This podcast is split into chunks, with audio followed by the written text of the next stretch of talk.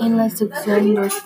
cinco punto dos aprendí que el pendiente y el independiente y cómo puedo encontrar si un número es pendiente o independiente